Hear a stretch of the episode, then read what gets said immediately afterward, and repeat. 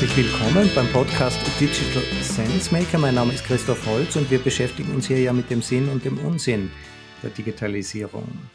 Vor einigen Jahren schon hat das renommierte Science Magazine äh, festgestellt, dass bei der dermatologischen Analyse, also der Begutachtung von Hautkrebs, ein durchschnittlicher Dermatologe von einer KI übertroffen wird. Wie kann das sein? Die KI hatte aus 138.000 wissenschaftlichen Publikationen unzählige Diagnosen gelernt. So viel kann ein Arzt in einem Leben gar nicht lesen, geschweige denn merken. Aber das ist noch nicht alles. Von den Fehlersuchbildern in der Zeitung wissen wir, wie schwierig es für uns Menschen ist, Bilder zu vergleichen. Hier ist eine hochauflösende Bildverarbeitung beliebig besser als ein Mensch. Aber ist der Dermatologe wirklich Arzt geworden, um mit einer Lupe über Körperöffnungen zu fahren, die auch nicht immer gut riechen? Oder ist er Arzt geworden, um Menschen im Heilungsprozess zu begleiten? Um bei der Therapieentscheidung zu helfen und dann auch zu beraten, wenn es vielleicht an der Zeit ist, mit der Therapie auch wieder aufzuhören. Ich hoffe jedenfalls, dass er dafür Arzt geworden ist. Außerdem wäre es heute sonderbar, wenn der Internist bei der gesunden Untersuchung die Blutprobe ans Licht halten würde, um festzustellen, ob es genug weiße Blutkörperchen gibt. Nein, natürlich verlässt er sich auf die Analyse eines Labors. Warum macht der Hautarzt das also noch von Hand? Weil es eben bisher keine KI gab. Alles, was eine KI erledigen kann, sind Tätigkeiten, die für Menschen langfristig gar nicht gedacht sind. Wenn alle unmenschlichen Tätigkeiten digitalisiert sind, ist das, was übrig bleibt, die menschliche Arbeit. Ja, und wie ist das jetzt mit der künstlichen Intelligenz? Die boomt ja jetzt zumindest in den Medien. Die boomt im Marketing und vielen anderen Bereichen. Und sie boomt natürlich schon sehr lange auch im Bereich der Medizin. Aber ist da wirklich Nutzen dahinter? Darüber spreche ich heute mit dem Dr. Kai Wehkamp. Er ist Facharzt für innere Medizin und seit 2013 ist er Professor für Public Health und zwar an der Medical School in Hamburg. Schwerpunkte sind Digital Health, Krankheitsökonomie und Ethik. Er ist auch Autor von dem Buch Ethik Management im Krankenhaus. Kai, herzlich willkommen. Ja, danke Christoph für die Einladung. Schön, dass wir sprechen können. Ja, wie ist denn das jetzt mit der künstlichen Intelligenz? Natürlich fallen unglaublich viele Daten an in der Medizin. Kann denn die hier wirklich an, an, auch an Nutzen? Kann die was, was anfangen mit diesen Daten? Also Daten sind letztendlich ja die Stärke künstlicher Intelligenz. Prinzipiell, also von der Grundidee, ist künstliche Intelligenz genau dafür da, ähm, um hier zu helfen oder wurde dafür entwickelt. Und wir haben letztendlich in der Medizin ja zwei große Herausforderungen, wenn es um, um Daten und um Wissen geht. Auf der einen Seite haben wir immer mehr, ähm, wenn man so will, medizinisches Wissen, das, was wir evidenzbasierte Medizin nennen. Das heißt Studienergebnisse, die zum Beispiel neue Erkenntnisse darüber bringen, wie man eine bestimmte Erkrankung behandelt. Und da ist die Medizin nach wie vor unglaublich dynamisch. Das heißt, das Wissen, äh, man spricht immer von Halbwertszeit von, von äh, fünf bis zehn Jahren, in der sich das Wissen also verdoppelt und vielleicht ist es sogar noch schneller. Wenn wir heute Experte in einem Fachbereich sein wollen, dann müssen wir eigentlich laufend Literatur lesen. Und das ist auch das, was die, die Fachexperten ausmacht. Wenn wir zum Beispiel einen Onkologen, einen Krebstherapeuten sehen, dann muss der ununterbrochen eigentlich auf dem neuesten Stand bleiben. Aber letztendlich ist für die Breite der, der Mediziner das kaum möglich, unterbrochen auf dem neuesten Stand zu bleiben. Und in diesem Bereich, also das medizinische Wissen, was sich nun ständig vermehrt, das ähm, letztendlich zu ordnen, zu, zu sortieren und für den richtigen Patienten das richtige Wissen bereitzustellen, damit die Mediziner diesen Patienten richtig behandeln können, das ist der eine Bereich, in dem wir hoffen, dass künstliche Intelligenz helfen kann. Also letztendlich ja Wissens ähm, ja, Darstellung für den individuellen Patienten, weil wir einfach nicht mehr hinterherkommen können. Ja. Bleiben wir ruhig einmal bei diesem Bereich. Wir sprechen ja dann auch noch über die analytischen Bereiche, aber jetzt ist das quasi eine Art Fortbildungsthema für Mediziner. Als Patienten freuen wir uns ja, dass die Behandlungen immer besser werden, dass es neue Medikamente gibt, dass es viele neue Behandlungsmöglichkeiten gibt. Jetzt der Arzt, der vielleicht am, äh, am Patientenbett steht, der noch eine Menge organisatorische Aufgaben zu erfüllen hat, der soll jetzt auch noch hier am aktuellen Stand bleiben. Das ist einerseits das Dilemma. Andererseits haben wir in der Öffentlichkeit dieses Problem und darüber möchte ich jetzt ganz einen kurzen Sidestep machen. wir tun uns relativ schwer damit, uns damit abzufinden, dass die Medizin eine vorläufige Wissenschaft ist. Wir erwarten uns immer, dass man uns sagt, die FFP2-Maske, die hat genau diesen Effekt und warum wisst ihr das nicht vorher? Oder warum wird die Krebstherapie gewechselt? Ja, nach einer gewissen Zeit, warum wisst ihr nicht vorher, äh, was dort richtig wirkt? wie soll man denn da als Öffentlichkeit, was kann man dann den Menschen sagen, die das nicht verstehen, dass man doch extra zum Experten geht, der muss das doch wissen? Ja, ist gut, dass du es ansprichst, weil das tatsächlich eine Erfahrung ist, die man ständig auch zum Beispiel in Aufklärungsgesprächen und Ähnlichem macht. Medizin ist eine weiche Wissenschaft. Genau, und ähm, wir können uns den Wahrheiten letztendlich nur annähern durch Studien. Und es ist gar nicht so leicht, das einfach zu vermitteln.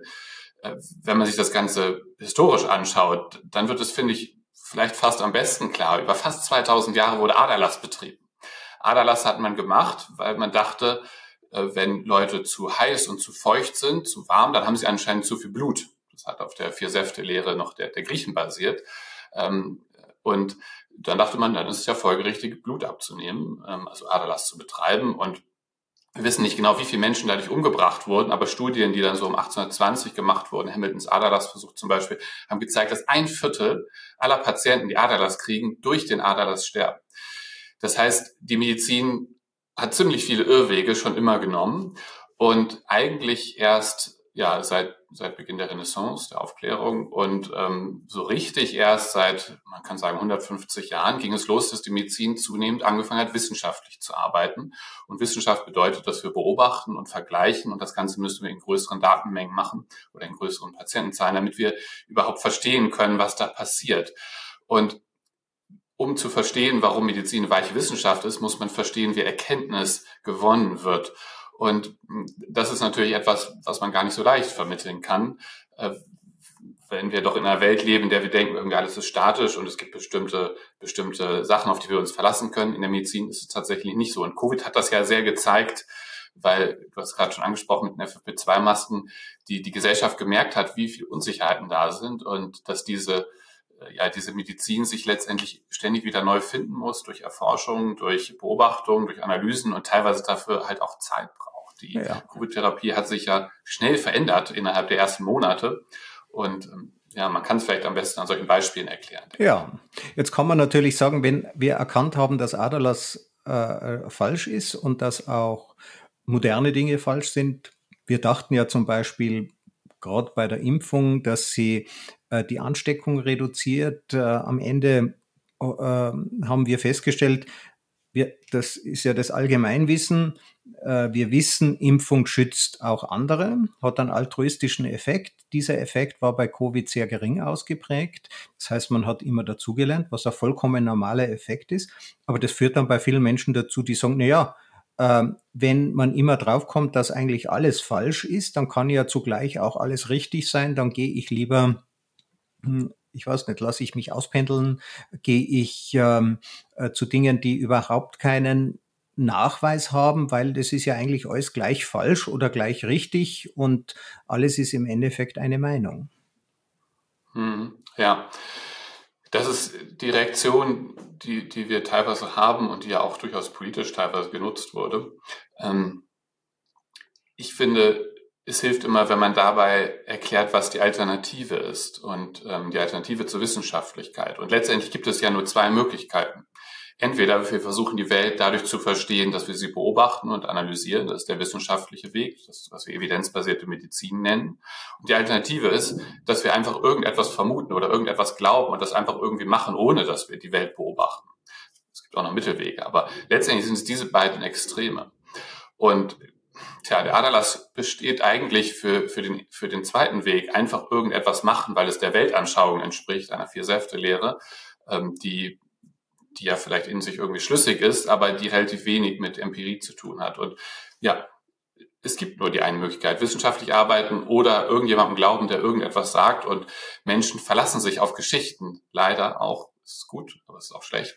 Ähm, und es ist wichtig, dass wir diese, diese Geschichte der Wissenschaft erklären und dass wir das in Schulen reinbringen, dass wir das in die Dialoge reinbringen, damit Menschen verstehen, dass es keine Alternative gibt äh, zum Beobachten. Das Sammeln von Daten verdanken wir dem Galileo und seinen Kollegen in der Renaissance und die haben dann auch Modelle, ihre Bewegungsgesetze entwickelt, beispielsweise der Newton hat es nochmal verbessert, der Einstein hat das nochmal verbessert. Das sind Formelsammlungen und neuronale Netzwerke. Heute äh, die äh, Top of the Pop, äh, die führende äh, Technik im, im Bereich der künstlichen Intelligenz basiert genau darauf. Man sammelt sehr viele Daten. Aber solange halt Menschen diese künstliche Intelligenz noch mit Papier und Bleistift ausrechnen müssen, Formeln entwickeln müssen, dauert das natürlich sehr, sehr lang. Aber der Galileo hat damals schon, der wäre ja selber am Scheiterhaufen fast gelandet, der hat ja gesagt, äh, äh, dieses magische Denken, dieser Aberglaube, der muss sich aufhören. Insofern ist ja die wissenschaftliche Methode und deren ähm, Algorithmisierung in einem Computer, das ist ja genau die induktive Methode, die die neuronalen Netzwerke verwenden, das ist eine komplexe Formelsammlung. Äh, das ist, ähm, also künstliche Intelligenz ist die Überwindung der menschlichen Dummheit. Ja, also äh, ich persönlich würde es nicht, nicht nie so tatsächlich formulieren, ähm, weil natürlich haben wir Dummheit in uns, aber es ist auch teilweise unglaublich beeindruckend, was, was Menschen so leisten und geleistet haben. Es hat halt, das ist, die Welt ist Boden, es geht in viele verschiedene Richtungen, aber ähm, wir sind ja schon relativ weit gekommen, muss man sagen. Ähm, wir, man könnte jetzt in ganz viele verschiedene Wege mit der Diskussion gehen. Ein, ein Punkt, der ganz interessant zumindest vielleicht hier noch ein bisschen ist, mal anzusprechen, ist, dass neuronale Netze und auch künstliche Intelligenz, wenn wir jetzt von maschinellem Lernen ausgehen, mh, tatsächlich in Teilbereichen den Weg verlässt, den wir bislang in der Wissenschaft als, als, als studienbasiert, als evidenzbasierte Medizin gegangen sind, wo wir letztendlich Hypothesen gebildet haben und die mit Studien überprüft haben und ähm, dann letztendlich äh, versucht haben zu verstehen, was hier passiert und das Ganze aber auch dann in großen Fallzahlen zu, zu beobachten. Dieses also am Beispiel, am hm. Beispiel nochmal vom Aderlass. Es hat dann offenbar mal eine Studie gegeben, da hat jemand aufgeschrieben, wie viele Leute sterben denn am Aderlass. Ja, und genau, da ist Hamilton, man, ja.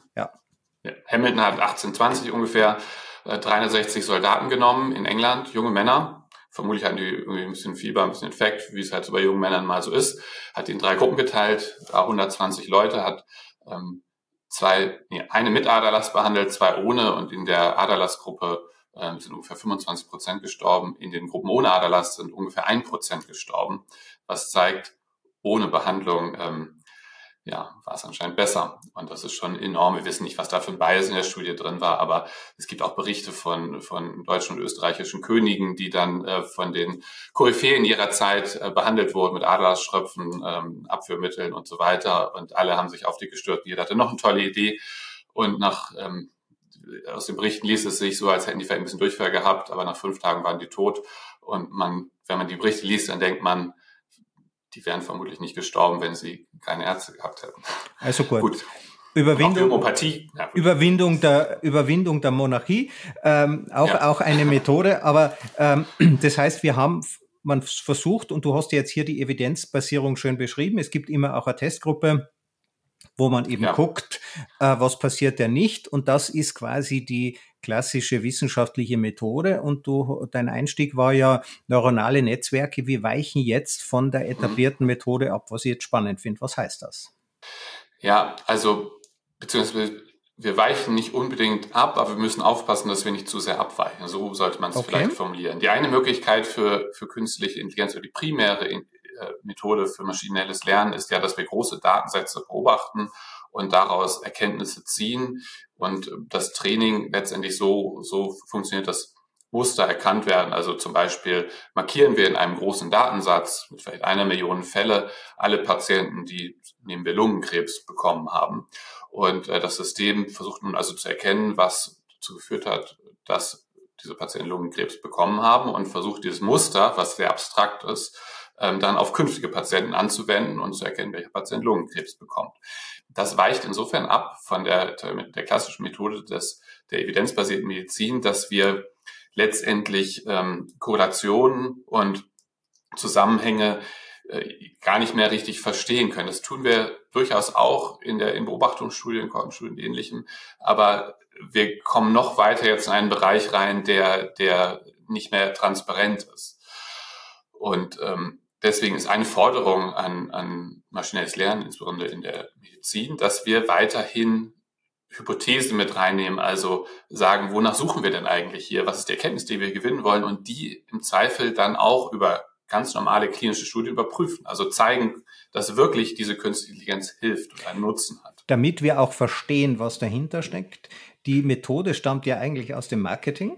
Man hat am Anfang geguckt, wenn jemand was gekauft hat, welche Verhaltensweisen hat er vor dem Kauf getätigt. Jemand kauft ein Auto und interessiert sich dann äh, für, äh, für neue Antriebssysteme, beispielsweise für Bremssysteme. Und aus dem kann man dann vielleicht ableiten, der sucht gerade ein Auto. In der Politik hat man das auch angewendet.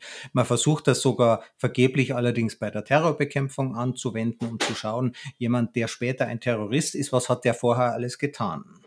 Und so eine Idee gibt's natürlich jetzt auch für die Medizin. Wenn jemand Lungenkrebs hat, was hat denn der in den zehn Jahren vorher getan? Und Rauchen wäre jetzt eine relativ einfache Analyse, aber es gibt vielleicht auch ganz andere Faktoren, an die hätten wir nie gedacht. Das heißt, wir können also die Hypothese wäre, äh, es ist äh, Lungenkrebs. Jetzt kann man diese Hypothese testen. Wenn man aber künstliche Intelligenz verwendet, dann kommt dort vielleicht ein Muster auf, an das hat man überhaupt nicht gedacht. Und wenn ich dich jetzt richtig verstehe, muss man dann verstehen können, was bedeutet eigentlich dieses Muster? Ist es Alkoholkonsum, sagen wir mal, um wieder ein einfaches Beispiel zu nehmen und dann eine Hypothese daraus zu entwickeln und dann nochmal reinzugehen und zu schauen, stimmt das? Kann man sich das so vorstellen? Ja, so kann man sich das gut vorstellen. Und ähm, dazu gehört dann auch, dass wir genau verstehen, warum letztendlich der Algorithmus diesen Vorschlag macht oder diese Empfehlung ausspricht optimalerweise, das ist gar nicht so ganz leicht, gerade bei tiefen neuronalen Netzen, ähm, und dass wir mh, hm, ja auch ein Verständnis dafür haben, welche Daten eigentlich dahinter stecken. Denn ja, vielleicht kommen wir gleich noch dazu. Das Problem bei maschinellem Lernen ist ja, dass es auf einem Kreislauf aus Daten, Analyse und Anwendung besteht, wo auf jeder Ebene Fehler passieren können. Und wenn wir in den Daten bestimmte Dinge, vielleicht zum Beispiel ganz selten Erkrankungen gar nicht drin haben, können wir sie auch nicht erlernen. Das sind also zum Beispiel Herausforderungen, die es dann auch in diese Richtung ergeben. Und was du gerade schon sagst, als Beispiel, was könnte das sein, was dann den Lungenkrebs auch noch ausmacht und was wir bislang nicht erkennen können, wenn wir zum Beispiel, oder, oder die Vision ist, dass wir alle Daten, die wir haben, und wir produzieren ja schon sehr viel Daten in der Medizin, dass wir die in ähm, maschinelle Lernsysteme hineingeben, also zum Beispiel genetische Daten, Transkriptomdaten, also was passiert mit den Genen, mikrobiologische Daten, mit welchen Keimen und Viren sind Menschen besiedelt, äh, physiologisch oder auch krankhaft und so weiter, Daten vielleicht von Wearables, also von der Apple Watch und so, all das zusammenpacken und dann äh, kann die KI daraus vorhersagen, welcher Patient welche Erkrankung hat. Das ist noch eine Vision, weil die Computer nicht so leistungsfähig sind, aber da merkt man, wie komplex das dann sein kann. Es klingt ein bisschen nach Amazon, ja, also ähm, Menschen, die dieses Buch gekauft haben, haben auch jene Bücher gekauft. Menschen, die diese Krankheit haben, haben zehn Jahre später auch noch folgende Krankheit bekommen. Ja, äh, also auch ein bisschen creepy.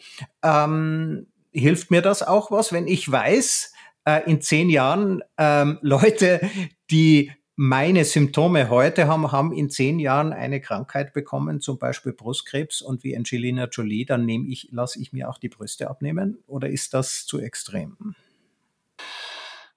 Ja, das ist letztendlich geht es am Ende oder wird es ganz viel darum gehen, entweder Krankheiten zu erkennen oder vorherzusagen. Und dann ist natürlich immer die richtige Frage, tut man jetzt was dagegen? Kann man auch präventiv dagegen arbeiten und zum Beispiel ähm, bei, genau, bei, bei erblich bedingtem Brustkrebs, bei einer bestimmten Genkonstellation, ist ja auch ohne KI das dann eine Überlegung wert. Und ähm, auch jetzt arbeiten wir dann mit Wahrscheinlichkeiten aus Studien. Ähm, und äh, bei KI hofft man letztendlich, dass man noch mehr Informationen hat. Aber ja, also das Schwierige wird hier sein, und daraus hat ja auch schon Angelina Jolie mit ihren Brüsten, wie beurteilen wir denn diese, diese Evidenz und diese Vorhersagewahrscheinlichkeiten? Und das das wird uns für neue Herausforderungen stellen.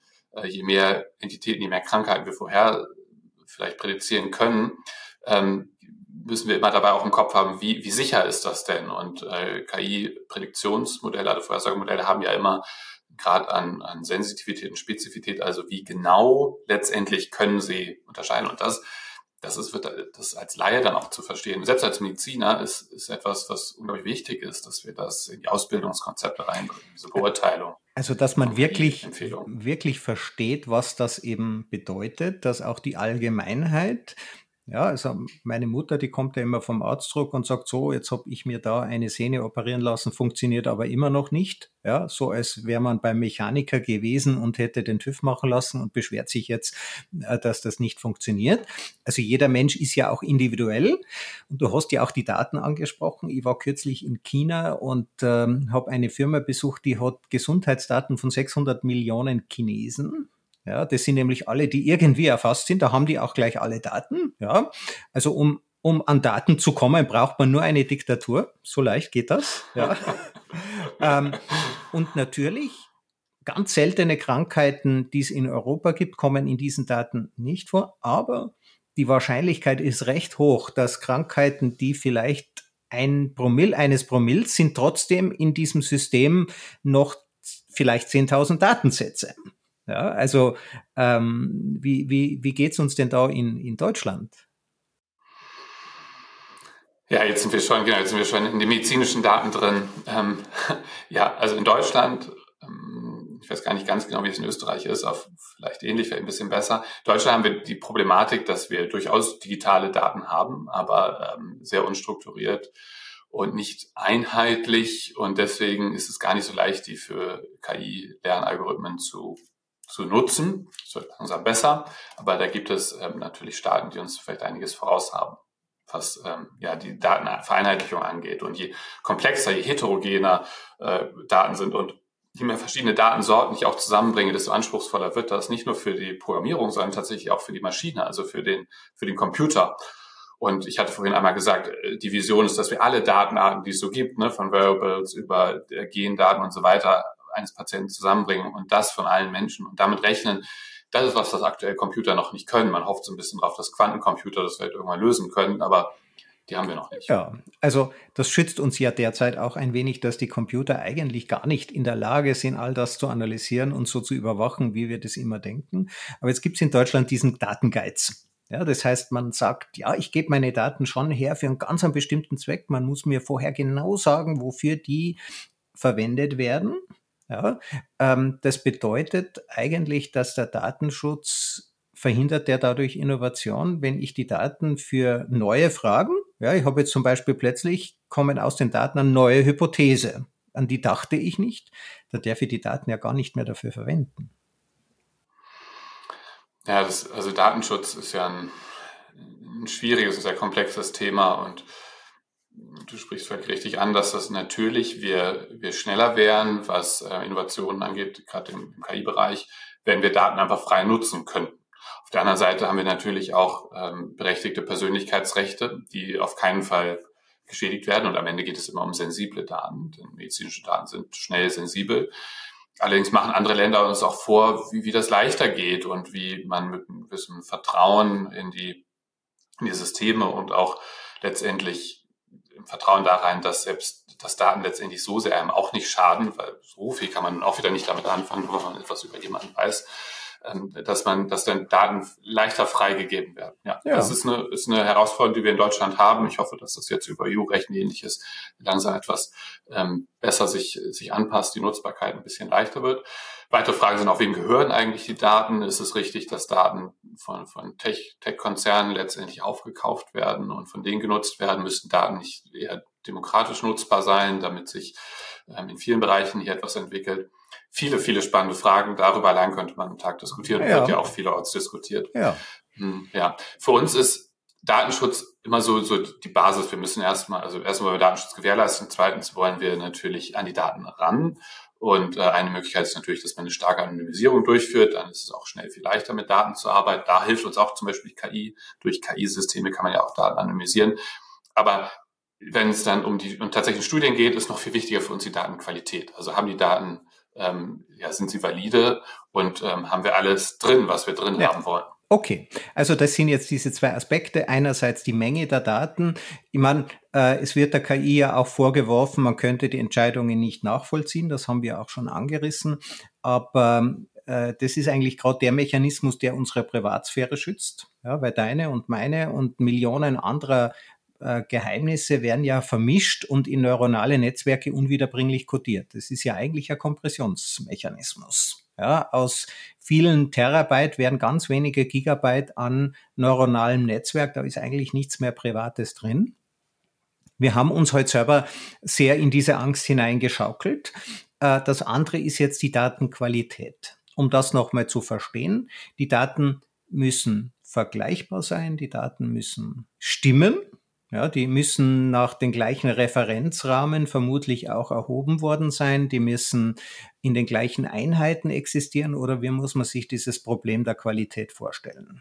Also zumindest müssen sie dafür so vorbereitet werden. Also genau, wenn wir zum Beispiel ähm, Blutwerte haben, die einmal in Milligramm pro Deziliter angegeben werden, dann einmal in Mikromode oder ähnliches, dann können wir die nicht so letztlich unkommentiert in das, in das Machine Learning System reingeben. Also das System muss sich zumindest darauf einstellen. Und gerade mit den heutigen technischen Möglichkeiten muss man also Daten entsprechend vorbearbeiten. Ähm, Feature Engineering und ähnliches, Feature Selection, also dass man Daten gezielt auswählt. Diese Datensorten nehmen wir, die bereiten wir vor. Äh, hier gucken wir, ob schwere Ausreißer drin sind, weil ähm, gerade wenn wir so mittelfiel Daten haben, also vielleicht irgendwie nur eine Million Datensätze oder eine halbe Million, dann können Ausreißer das System ganz schön durcheinander bringen und da müssen wir, ähm, also muss entsprechend darauf geachtet werden. Das macht das Ganze ganz schön umständlich.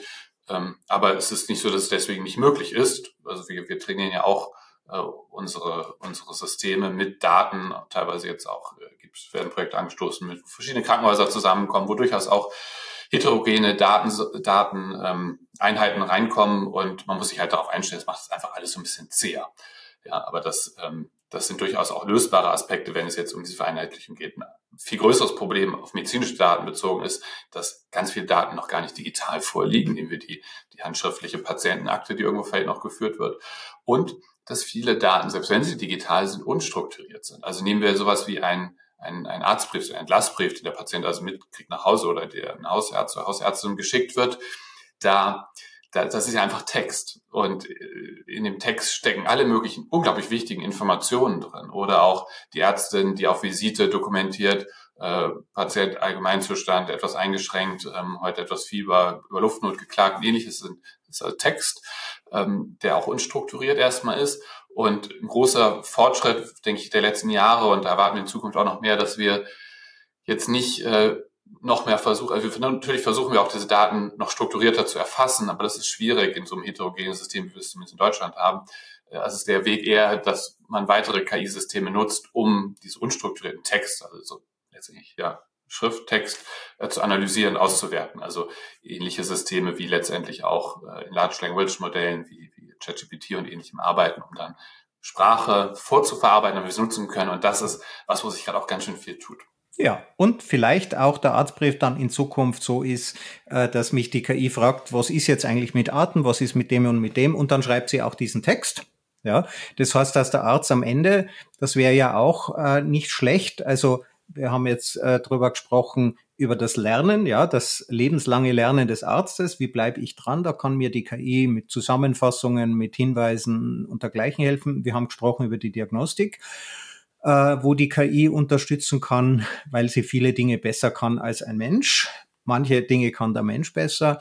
Und jetzt letztlich auch in der, äh, in der Bürokratie, äh, dass mich die künstliche Intelligenz in der Bürokratie unterstützen kann. Ja, ganz genau. Diese drei Ebenen sind es, wo, wo wir uns was erhoffen. Aber das, das Problem dabei ist, die Herausforderung, dass wir in der Medizin Fehler nicht verzeihen wollen, zumindest nicht Maschinen, die Fehler machen. Wenn Menschen Fehler machen, ist es relativ normal. Ärzte machen Fehler, Ärztinnen auch. Das passiert, alle Menschen machen Fehler.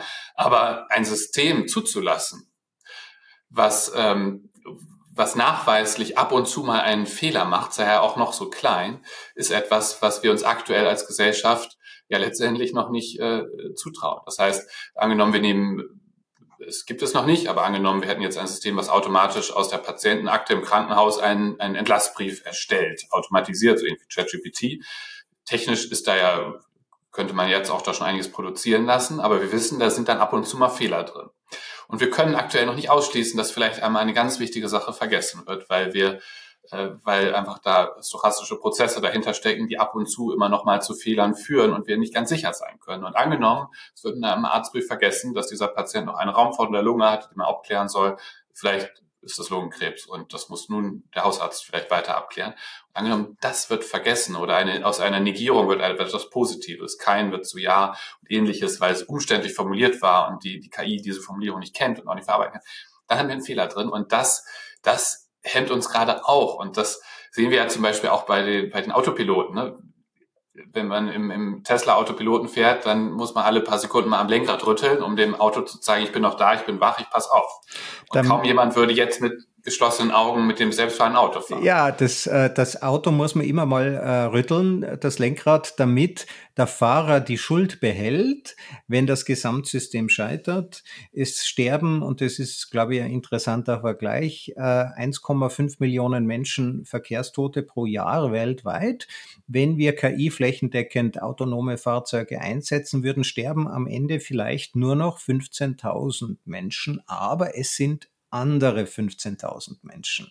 Ja, ja, Das ist ja wohl das Problem. Das heißt auch äh, im medizinischen Bereich werden äh, gehen die Erkrankungen ganz stark zurück durch prognostische, äh, durch, durch Vorher Krankheitsvorhersagen, rechtzeitige Therapien. Ähm, es werden die Arztbriefe, es wird selbst bei den Arztbriefen vermutlich viel weniger vergessen als heute. Ja, aber es betrifft vielleicht andere. Und jetzt sind wir ja direkt in der Ethik. Ähm, wir dürfen ja Menschenleben nicht gegeneinander aufwiegen. Also wir dürfen eigentlich, sagt der Immanuel Kant, nicht sagen, äh, wir retten jetzt hier eine Million und dafür sind 10.000 andere, haben einen Schaden, hm, den sie sonst nicht hätten.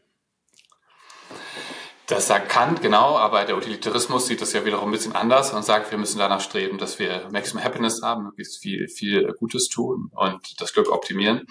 Ähm, ja, aber, aber das sind genau diese Probleme, die wir haben, die wir auch dann, wenn man so im deutschsprachigen, durch Kant geprägten Raum besonders haben, in vielen Bereichen. Ja, es ist teilweise sehr absurd, was dadurch rausgekommen ist, dass ausgerechnet Kant jetzt bei uns saß. Ähm, aber gut.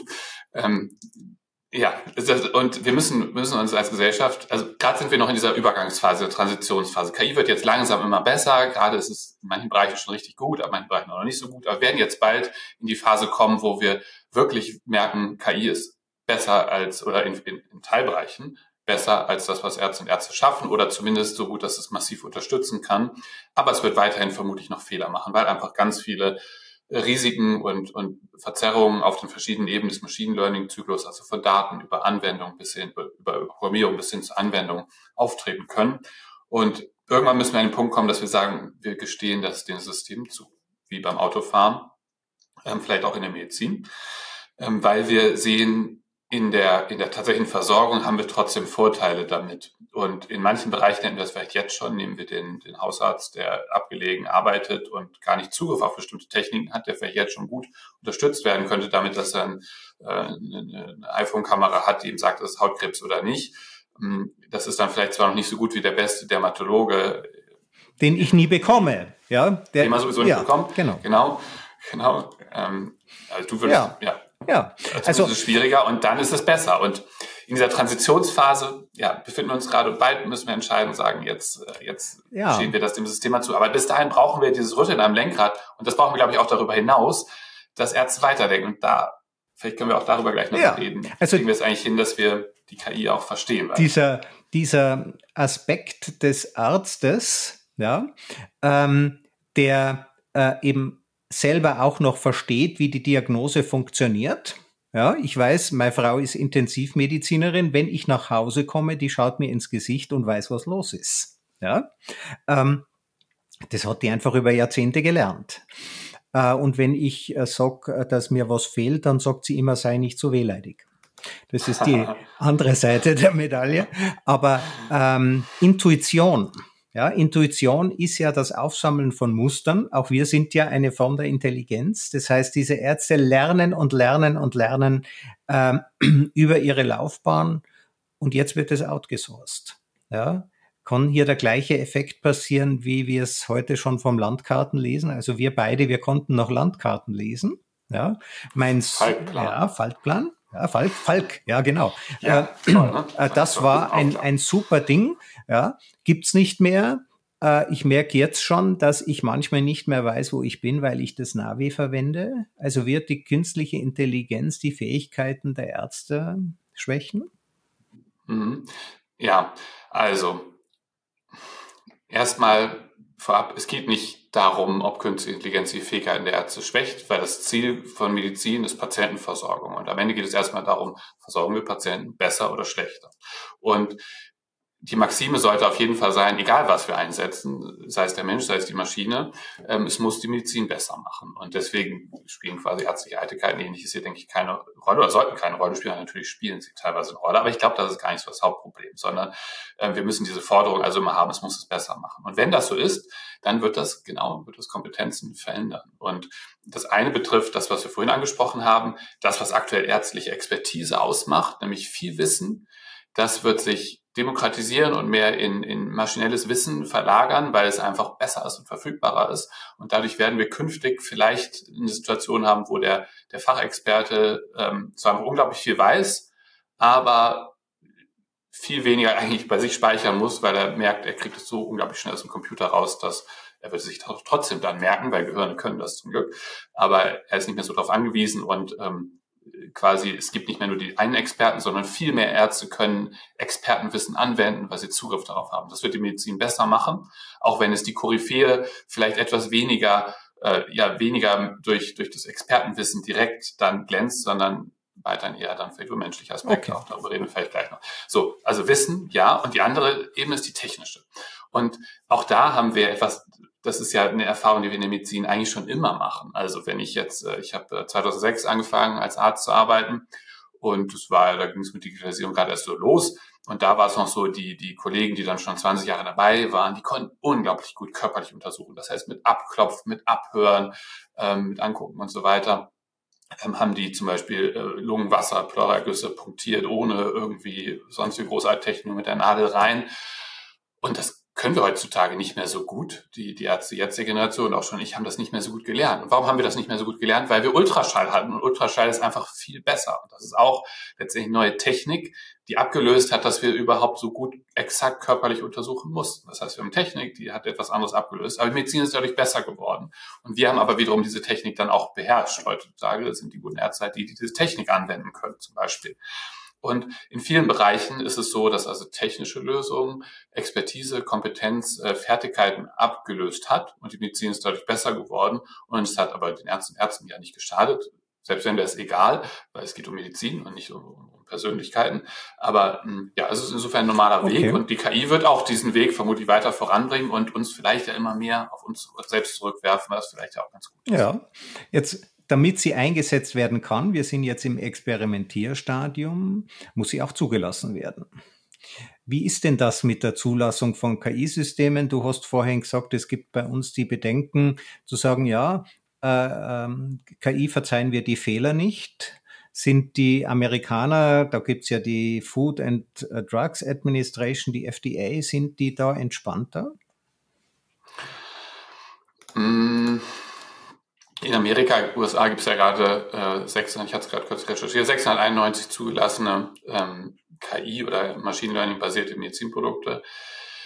Ich weiß gar nicht, ob sie viele entspannter sind. Ähm, ich glaube, also wir haben bei uns ja auch eine ganze, eine ganze Reihe an zugelassenen KI-Anwendungen und äh, unsere Bewertungsprozesse sind jetzt, glaube ich, gar nicht viel anspruchsvoller als in den USA. Ich glaube, dass dieser große Unterschied in der Menge eher darauf zurückzuführen ist, dass Medizintechnikhersteller sagen, sie gehen einfach jetzt erstmal auf den größten Markt und vielleicht ist es dort eher leichter, auch mit Datenschutz und anderem diese Systeme dann auch in die Praxis zu überführen. Aber dass Systeme so richtig breitflächig im Einsatz sind, haben in den USA fast genauso wenig wie in Deutschland. Und also die Zulassung ist ein langer Weg. Ähm, ich finde die durchaus berechtigt. Natürlich würde man sich hier und da wünschen, dass, ähm, dass, wir, dass wir höhere Geschwindigkeiten haben, was, was bürokratische Vorgänge dann dabei angeht, also was Abarbeitung angeht. Aber an sich, dass wir sagen, jedes, jedes, äh, jede Machine Learning Anwendung, die wir am Patienten anwenden müssen, die muss einen gewissen Qualitätsstandard erfüllen. Die muss verständlich sein, die muss ähm, von Ärzten und Ärzten verstanden werden, die muss sicher sein, die muss ihren Zweck erfüllen. Wir müssen auch wissen, wofür sie da ist das ist ja ein Anspruch, den wir auf keinen Fall aufgeben dürfen. Im Gegenteil, ähm, ich denke, dass wir da sogar eigentlich noch für mehr Transparenz sorgen müssten. Wenn wir uns Medikamente angucken, dann ist es völlig klar, dass es dazu immer eine Studie geben muss. Die muss zeigen, das Ganze funktioniert und bringt etwas. Und vielleicht müssen wir nicht ganz so umfangreich denken, denn eine Medikamentenstudie kostet ja äh, über 10 Millionen Euro, äh, viel mehr teilweise, eine große. Ähm, Aber an sich diesen Anspruch zu haben, dass halt also auch KI-Systeme evidenzbasiert sein müssen, wissenschaftlich fundiert sein, dass das auch transparent gemacht wird. Das heißt, dass wir auch verstehen, welche Studie gehört denn nun zu diesem Produkt dazu, die gezeigt hat, dass das eine gute Anwendung ist. Das ist, finde ich, wichtig. Und ich glaube sogar, dass wir da in manchen Bereichen sogar eher noch mehr Transparenz schaffen müssen. Alle Zulassungen sind ja nur darauf angelegt, ähm, Entscheidungsunterstützung zu bieten. Verantwortlich bleibt aktuell sowieso immer die Ärztin oder der Arzt. Okay. Das heißt, es bleibt eine ethische Frage. Mir hat ein großer, bekannter Schweizer Ethiker hat zu mir mal gesagt, Herr Holz, diese Systeme, da ging es jetzt um autonomes Fahren, aber äh, auch KI-Systeme, die müssen so gut werden, dass Dilemmatas grundsätzlich vermieden werden. Ich habe ihn dann gefragt, wenn es keine Dilemmatas mehr gibt, wofür braucht man dann Ethiker?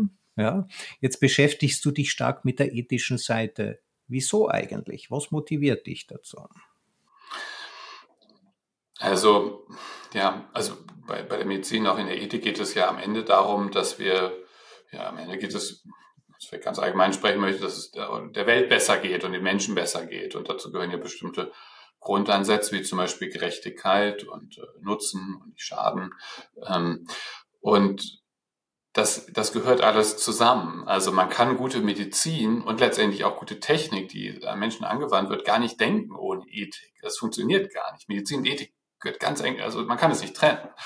Äh, teilweise wird das versucht, aber dann ist es keine gute Medizin mehr. Und ähm, deswegen, also für mich hat sich nie die Frage gestellt, beschäftige ich mich damit oder nicht, sondern es war einfach immer klar, dass es dazugehört, weil es einfach eigentlich so untrennbar damit verbunden ist. Auch, auch Qualität, äh, Ethik, das gehört alles zusammen, sehr eng. Ja, und äh, jetzt hast du auch ein Buch darüber geschrieben, Ethikmanagement im Krankenhaus. Gibt es dann da Checklisten, wie man das macht? Checklisten haben wir tatsächlich nicht so hart integriert, aber wir haben letztendlich die Idee ausgeführt und auch mit äh, beispielhaften Methoden dargestellt, dass wir gesagt haben, wir versuchen ja alles, äh, gerade in Deutschland, ne, zu organisieren und äh, zu managen. Ich glaube, Österreich macht das vermutlich ähnlich, aber bei uns kenne ich sehr gut, dass man also versucht, die Dinge klar zu machen mit klaren Regeln und Vorschriften. Und moderne Unternehmen sind da durchaus flexibel natürlich, was das angeht, aber man versucht gerichtet etwas zu organisieren, dass man ein gutes Produkt entwickelt, auch heutzutage ja viel mehr als früher, dass man zufriedene Mitarbeiter hat und so weiter. Und das ist etwas, was wir Management, teilweise auch Qualitätsmanagement nennen. Und die Idee hinter Qualitätsmanagement, auch wenn dieser Begriff bei vielen irgendwie äh, ungutes Gefühl im Rücken auslöst, ist ja eigentlich erstmal eine gute Sache. Nämlich die Idee ist, Qualität überlassen wir nicht dem Zufall, sondern wir organisieren sie. Wir überlegen uns, wie kriegen wir denn gute Qualität? Das wird teilweise völlig falsch gemacht und viel zu starr. Äh, und hier müssen wir also, gibt es aber auch tolle Beispiele von tollen dynamischen Systemen. Na, und unsere Idee war, und da sind wir nicht die Einzigen, die diese Idee verfolgen, dass auch Ethik, für Ethik das Gleiche gilt. Auch Ethik darf man nicht dem Zufall überlassen.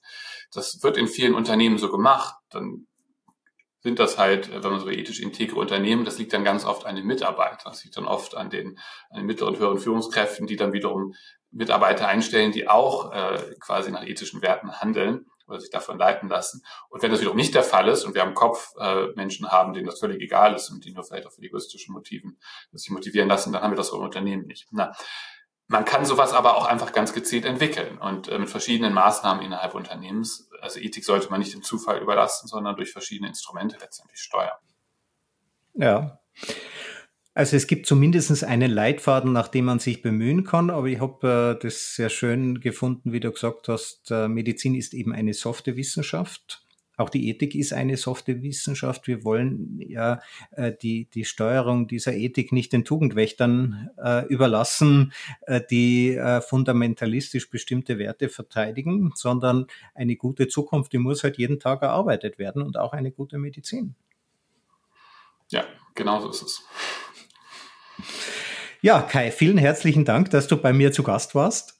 Äh, das war für ja, mich. Vielen Dank fürs Gespräch. Ja, sehr gerne. Das, Danke, Christoph. das waren tolle, äh, das waren tolle Einblicke. Ich denke auch für unsere Zuhörer wichtig ist es zu verstehen, dass die Medizin sich eben weiterentwickelt.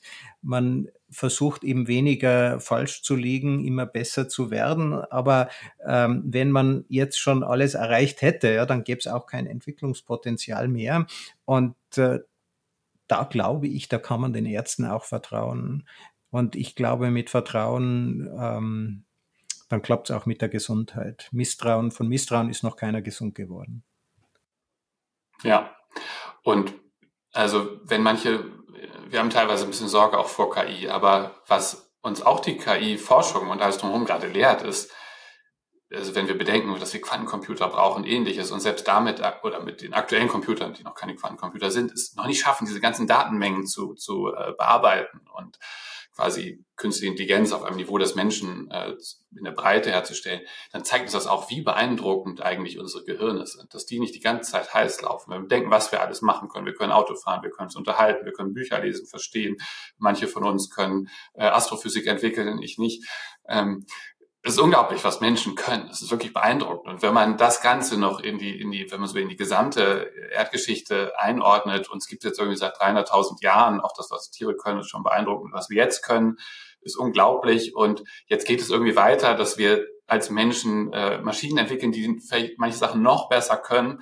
Aber was diese Menschen, Maschinen nie können werden, erstens brauchen sie unglaubliche Computer, um das zu können, was unser Gehirn kann. Und zweitens, sind es halt Maschinen und wir sind Menschen. Und das, was uns ausmacht, nämlich das Menschliche, das, das werden sie nie ersetzen. Da kürzlich in den USA und da hat eine, eine große bekannte Softwarefirma jetzt eine, eine KI entwickelt, die die, die, die ähm, Stimmen unglaublich gut imitieren kann. Es gibt schon eine Weile, aber jetzt halt auch mit Empathie. Das heißt, die liest ein Buch und versteht, was das Buch ist und kann dann Trauer, Schmerz, Spannung in dieses Buch einbringen. Und das ist beeindruckend, aber auch gruselig, weil die kann dann zum Beispiel die Stimme der Mutter imitieren und ein Buch vorlesen, Kinderbuch und weinen und traurig sein und so weiter.